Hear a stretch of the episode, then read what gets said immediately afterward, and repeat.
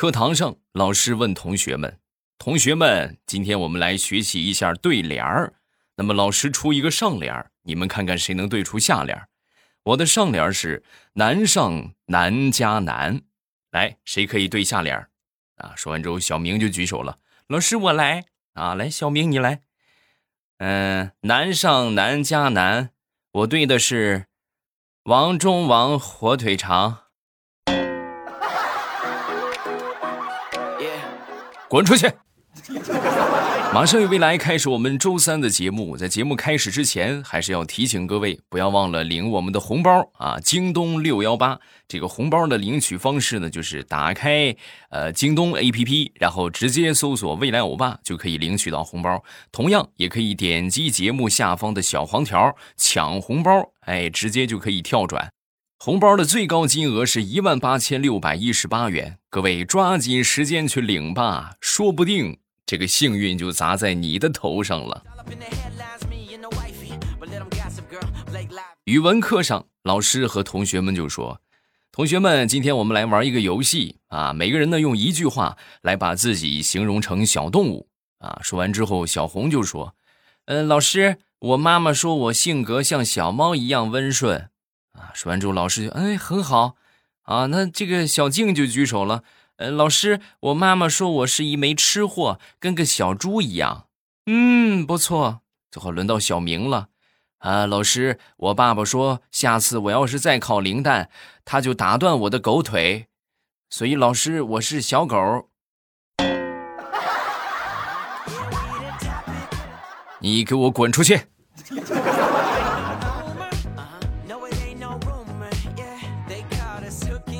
前两天和我小侄子闲聊天啊，然后我就问他，我说：“宝贝儿，你知道这个世界上跑得最快的动物是什么吗？”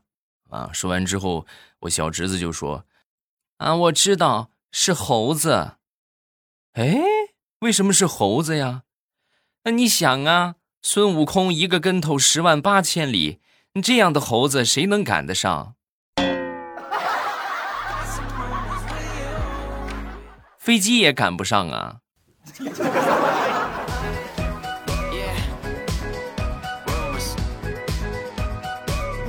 再说我一个发小吧，我这个发小啊，小的时候他爹妈经常就跟他就说：“孩子呀，你以后要是能考上名牌大学，我们就是砸锅卖铁，我们也供你读书。”哎，这个话说完之后，我这个发小啊是特别的争气啊，怎么个争气法呢？就是为了不让家里边增加负担，为了不让家里边砸锅卖铁，所以他每回考试基本上都考零分哎，就是常年倒数第一啊，无人能撼动。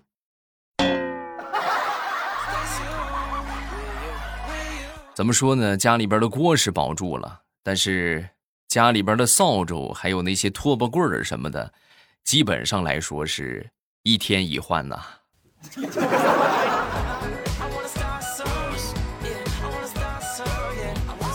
说一说你玩过最硬核的玩具是什么？呃，现在孩子们这些玩具啊都很人性化，而且呢都做的很安全，对吧？很合理啊，而且呢大多都是寓教于乐。哎，玩的时候呢你还可以得到一些这个启发，是不是？我们小的时候哪有玩具啊？没有玩具啊！我们那个时候玩过最硬核的玩具，各位你们都想象不到，扔石头，老刺激了。一人一把石头就往他的头上扔，哎，各位那是扔一下头上起一个包啊！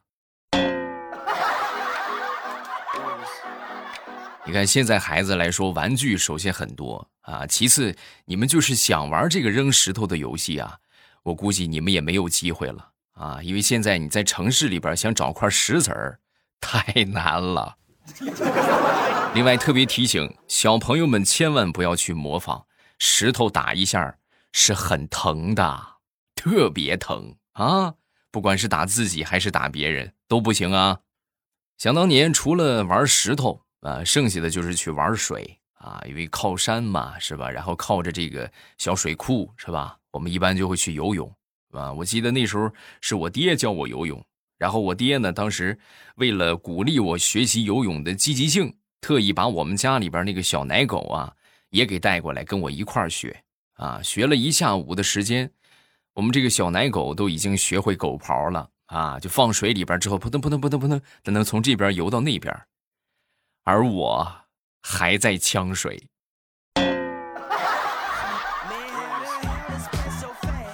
最后把我气坏了，是吧？然后我就把那小狗抱起来，我嘡踢了它一脚。谁让你学的比我快的？讨厌！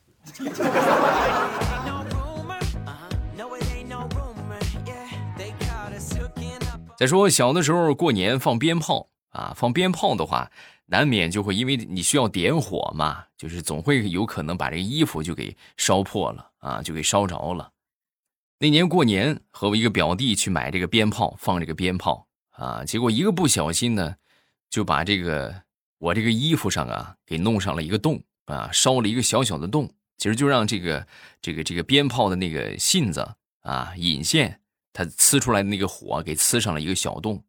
我当时一看这个小洞，然后我再看看我表弟身上一点问题也没有，这要是回去的话，那我肯定得挨说啊，说不好还得挨揍。所以我当时灵机一动，哎，要要活一起活，要死一起死，是不是？然后我就用打火机，准备在他的衣服上也烧上一个洞，啊，结果小嘛，小孩嘛，这手上这个控制能力也不是很强，本来是想烧一个小洞，啊，结果一下这个火点大了，直接小洞变成了个大窟窿。那一路，我表弟追着我追到家呀，藏田呐！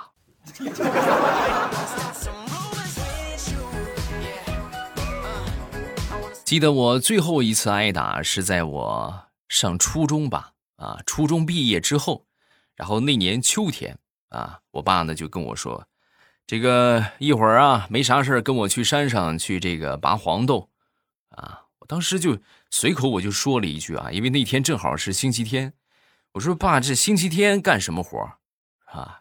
就我这一句话，瞬间就点燃了我爹的怒火。我爸当时腾就踢了我一脚，你是不是念书念傻了啊？农民哪来的星期天？嗯。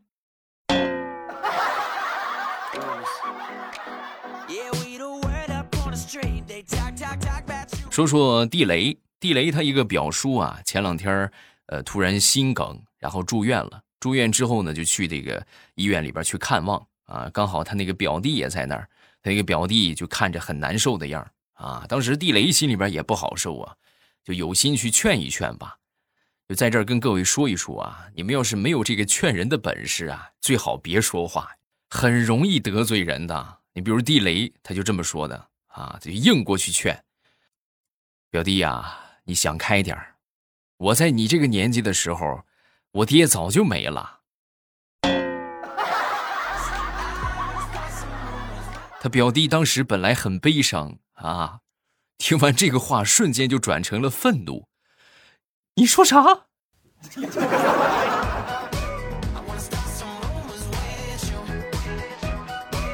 上个周末，地雷媳妇儿在家里边看孩子。然后他那个儿子啊，特别淘气，这个屋那个屋的窜啊，各种的，就是调皮捣蛋。然后呢，当时他媳妇就说：“我跟你说啊，你再这么调皮，我给你送人了。”说完之后，小家伙不但没害怕，还反将一句：“我跟你说，你要是再这么欺负我，我就去管对门的阿姨喊妈妈，她可比你温柔，而且对我爸爸也特别体贴。”然后。本来那个星期天地雷可以休息一下，硬生生的跪了一天的搓衣板啊！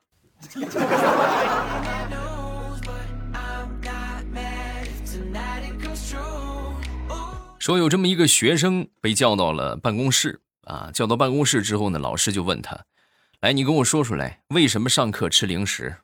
啊，说完这个学生当时就说：“啊，因为有老师在，其他同学不敢抢。”用最怂的语气说最硬的话，这就好像前段时间那个抖音上面那个段子啊，老师就问为什么不写作业呀？不想写，硬气。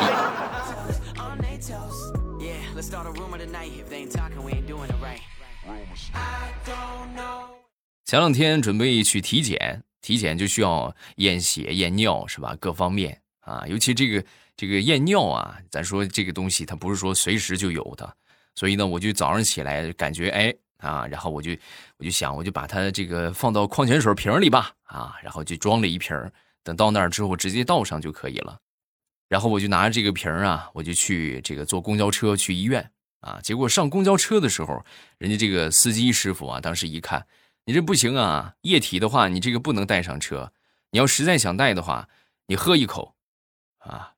然后我当时默默的拿起那个农夫山泉的瓶子，我说大夫，你仔细瞅瞅，你觉得这里边可能装的是矿泉水吗？你看这个颜色啊。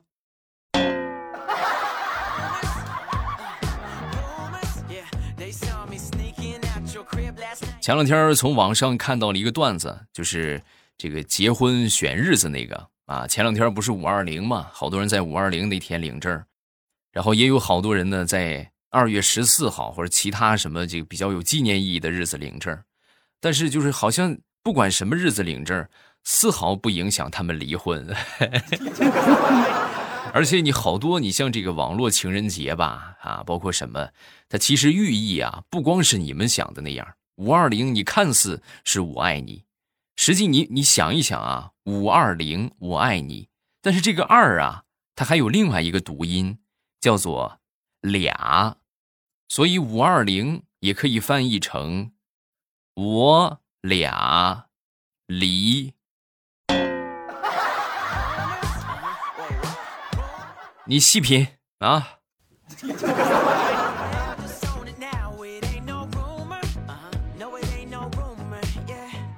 再来说一说这个钱啊，有人就觉得啊，这个钱是越多越好啊，实际不是这个样的啊。钱这个东西吧，只有少的时候才是你自己的，一千、两千、三千、四千，对不对？你等过万了，那这个钱啊，那就是你媳妇儿的，对不对？你要这个钱再多的话，你就会存到银行，那就是银行的。你这个钱要是再多，是吧？好几千万、好几亿，对吧？几十亿、几百亿，那这个钱，那就是国家的。你细品。所以说呀，钱没必要弄那么些，有个两三千花着，对不对？那钱都是自己的，它不香吗？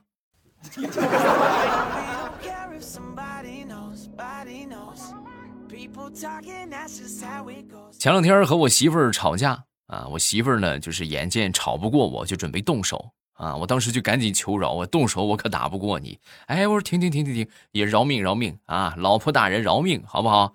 呃，说完之后，我媳妇儿当时一听更火了，你说什么？我说停停停停停，老婆饶命。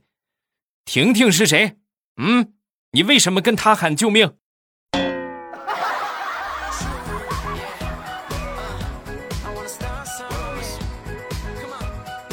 时下好多年轻人呢都被家长去催婚啊，而且是各种各样的催啊，要不你去相亲吧，是不是？要么这个王叔叔给你介绍了个对象，等等等等啊。然后那天呢，我就看到一个帖子，我觉得说的挺不错的啊，就是你的爸妈肯定会催你找对象，那么如果你没有对象的话，你可以来考虑一下我，哎，我来当你的爸爸，我不催你。是不是很精辟啊？你还在为被催婚而烦恼吗？来吧，我来当你的爸爸。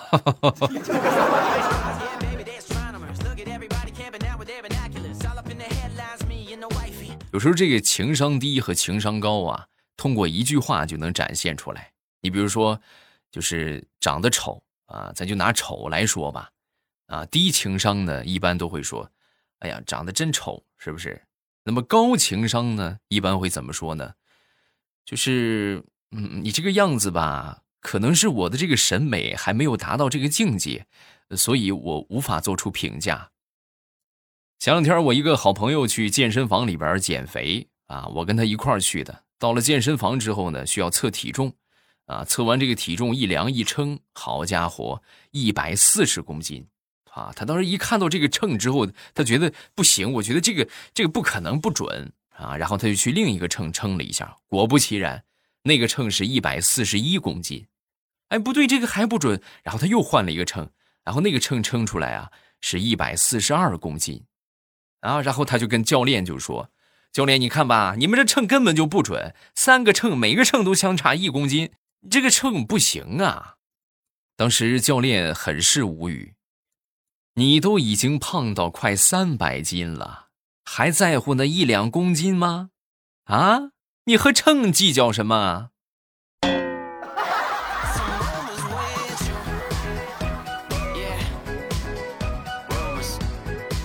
很多人都被减肥所困扰啊！其实减肥的话呀，很简单，有一个做饭很难吃的媳妇儿，你就可以减肥啊！这个亲身体验啊，跟你们分享一下，传授一个减肥的秘诀，就是找一个做饭特别难吃的人啊，然后去吃他的饭，吃且只吃那个人做的饭，坚持上一个月的时间，我估计你瘦个十几斤是不成问题的。啊，而且呢，还可以改善你的这个胃口啊，就是让你食欲大增。怎么说呢？因为你吃了一个月很难吃的饭，你出去之后，你就是咱不说别的，你就是啃树皮，你都觉得是香的。欢迎大家走进科学啊！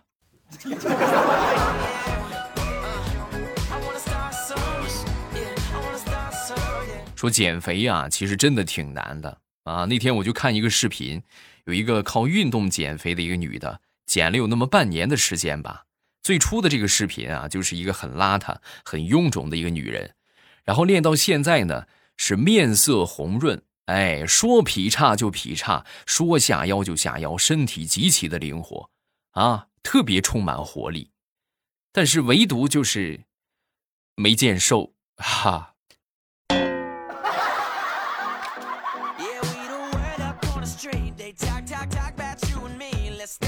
要说这个减肥呀，最合理的就是合理的膳食，对不对？少吃点油腻的，什么高糖、高盐、高油的这些东西，然后配合上运动啊，运动太少啊也是不行的，对不对？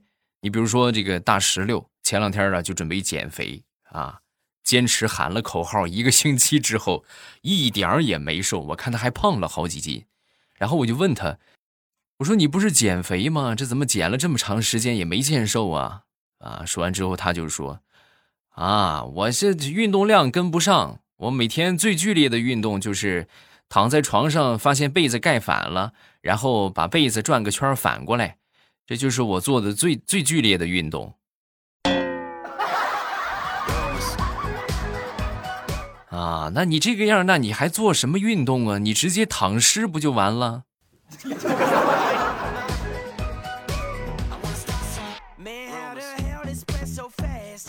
我一个好朋友前段时间呢很虚弱啊，去医院检查之后呢什么病也没有，然后回到家之后呢和他一个朋友就借了一盆这个仙人球啊，要了一盆仙人球。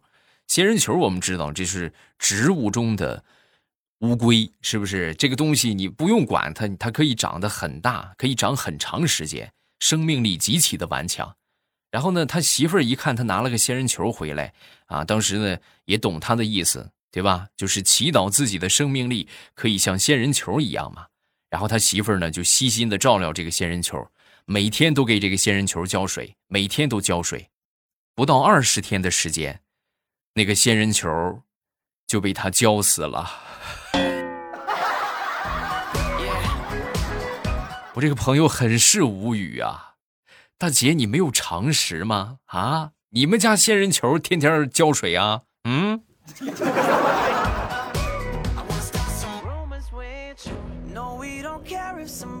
最近我就在研究这个《三国演义》，研究刘关张这三个兄弟。你们看啊，刘备是老大，关羽是老二啊，所以说关羽呢，一般都是称之为关二爷，对不对？关二爷，你听一听起来多霸气，对吧？二爷啊，关二爷。但是刘备就稍微差点了，对吧？刘备是老大呀，所以要喊的话，那就是刘大爷。啊这怎么听怎么像看门的。刘大爷，帮我开一下门哎，谢谢啊。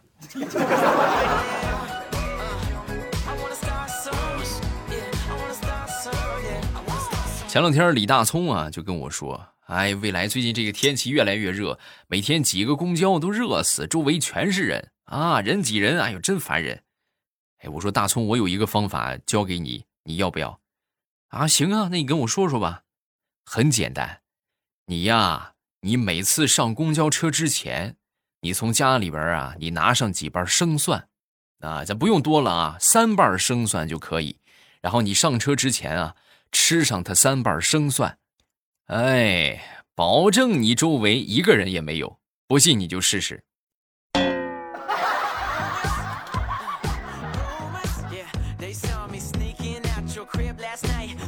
好，段子分享这么多，下面我们来看评论啊。首先来看第一个，叫啊妇科福音是吧？哎呀，他啊新小说非常好听，听到停不下来，呃两天就听完了是吧？大家还没有去听的啊，抓紧时间去，免费期间啊，免费两个月，一直到七月十五号，你们差不多可以听到两百多集，然后中间呢还包括我爆更。啊，听到个三百集左右应该是不成问题啊，反正不要钱，是不是？一听一乐啊！收听的方法，点击我的头像进到主页，然后往上翻，你就可以看到了，叫《空间之锦绣龙门》，这是新小说啊，大家可以去听一听了。下一个叫袁晓彤，不知不觉听未来已经听了八年了，最先呢是老婆听，现在每天都要听着入睡啊，还记得毛线内裤是不是？对呀，毛线内裤啊，露菊牛仔裤是吧？也不知道你们怎么给我传承这些东西的。下一个叫木棉有妖气，小说我都听完了，等更新。为什么我觉得你里面有句话是不是录错了？你说黑纸白字儿，不应该是白纸黑字儿吗？不是录错了，那是原文作者他的一个处理的手法啊。你你仔细的听一听，你就知道为什么说黑纸白字儿了。啊，你就知道为什么说这么这么四个字儿了啊！下一个叫幺三八，在听段子的时候，偶尔听到了未来，然后订阅了小说《盛世田价》，全部听完了。在没有小说听的时候，又把《盛世田价》听了三遍，每次听感觉都不一样，但是仍然觉得很好听。现在又开始听未来的《锦绣龙门》，好听好听，一如既往的支持未来的所有节目，感谢啊，谢谢大家的支持。然后没去听的，抓紧时间去啊！趁着免费，是不是不听白不听啊？另外，不要忘了领取我们的红包，点击声音下方的小黄条，有一个抢红包，直接去抢就可以了，最高是一万八千六百一十八元。然后也可以直接打开京东 app 搜索“未来欧巴”，同样也可以领取红包啊！这个红包可以直接顶钱用啊！另外特别提醒，这个红包是有有效期的，你们领到比较大额的红包，一定要记得及时的使用掉啊，要不然它过期了就可惜了啊！一年一度的薅羊毛的时间，千万不要错过啊！好了，今天咱们就到这儿，我在新小说的评论区等着各位来互动，你过来呀！喜马拉雅，听我想听。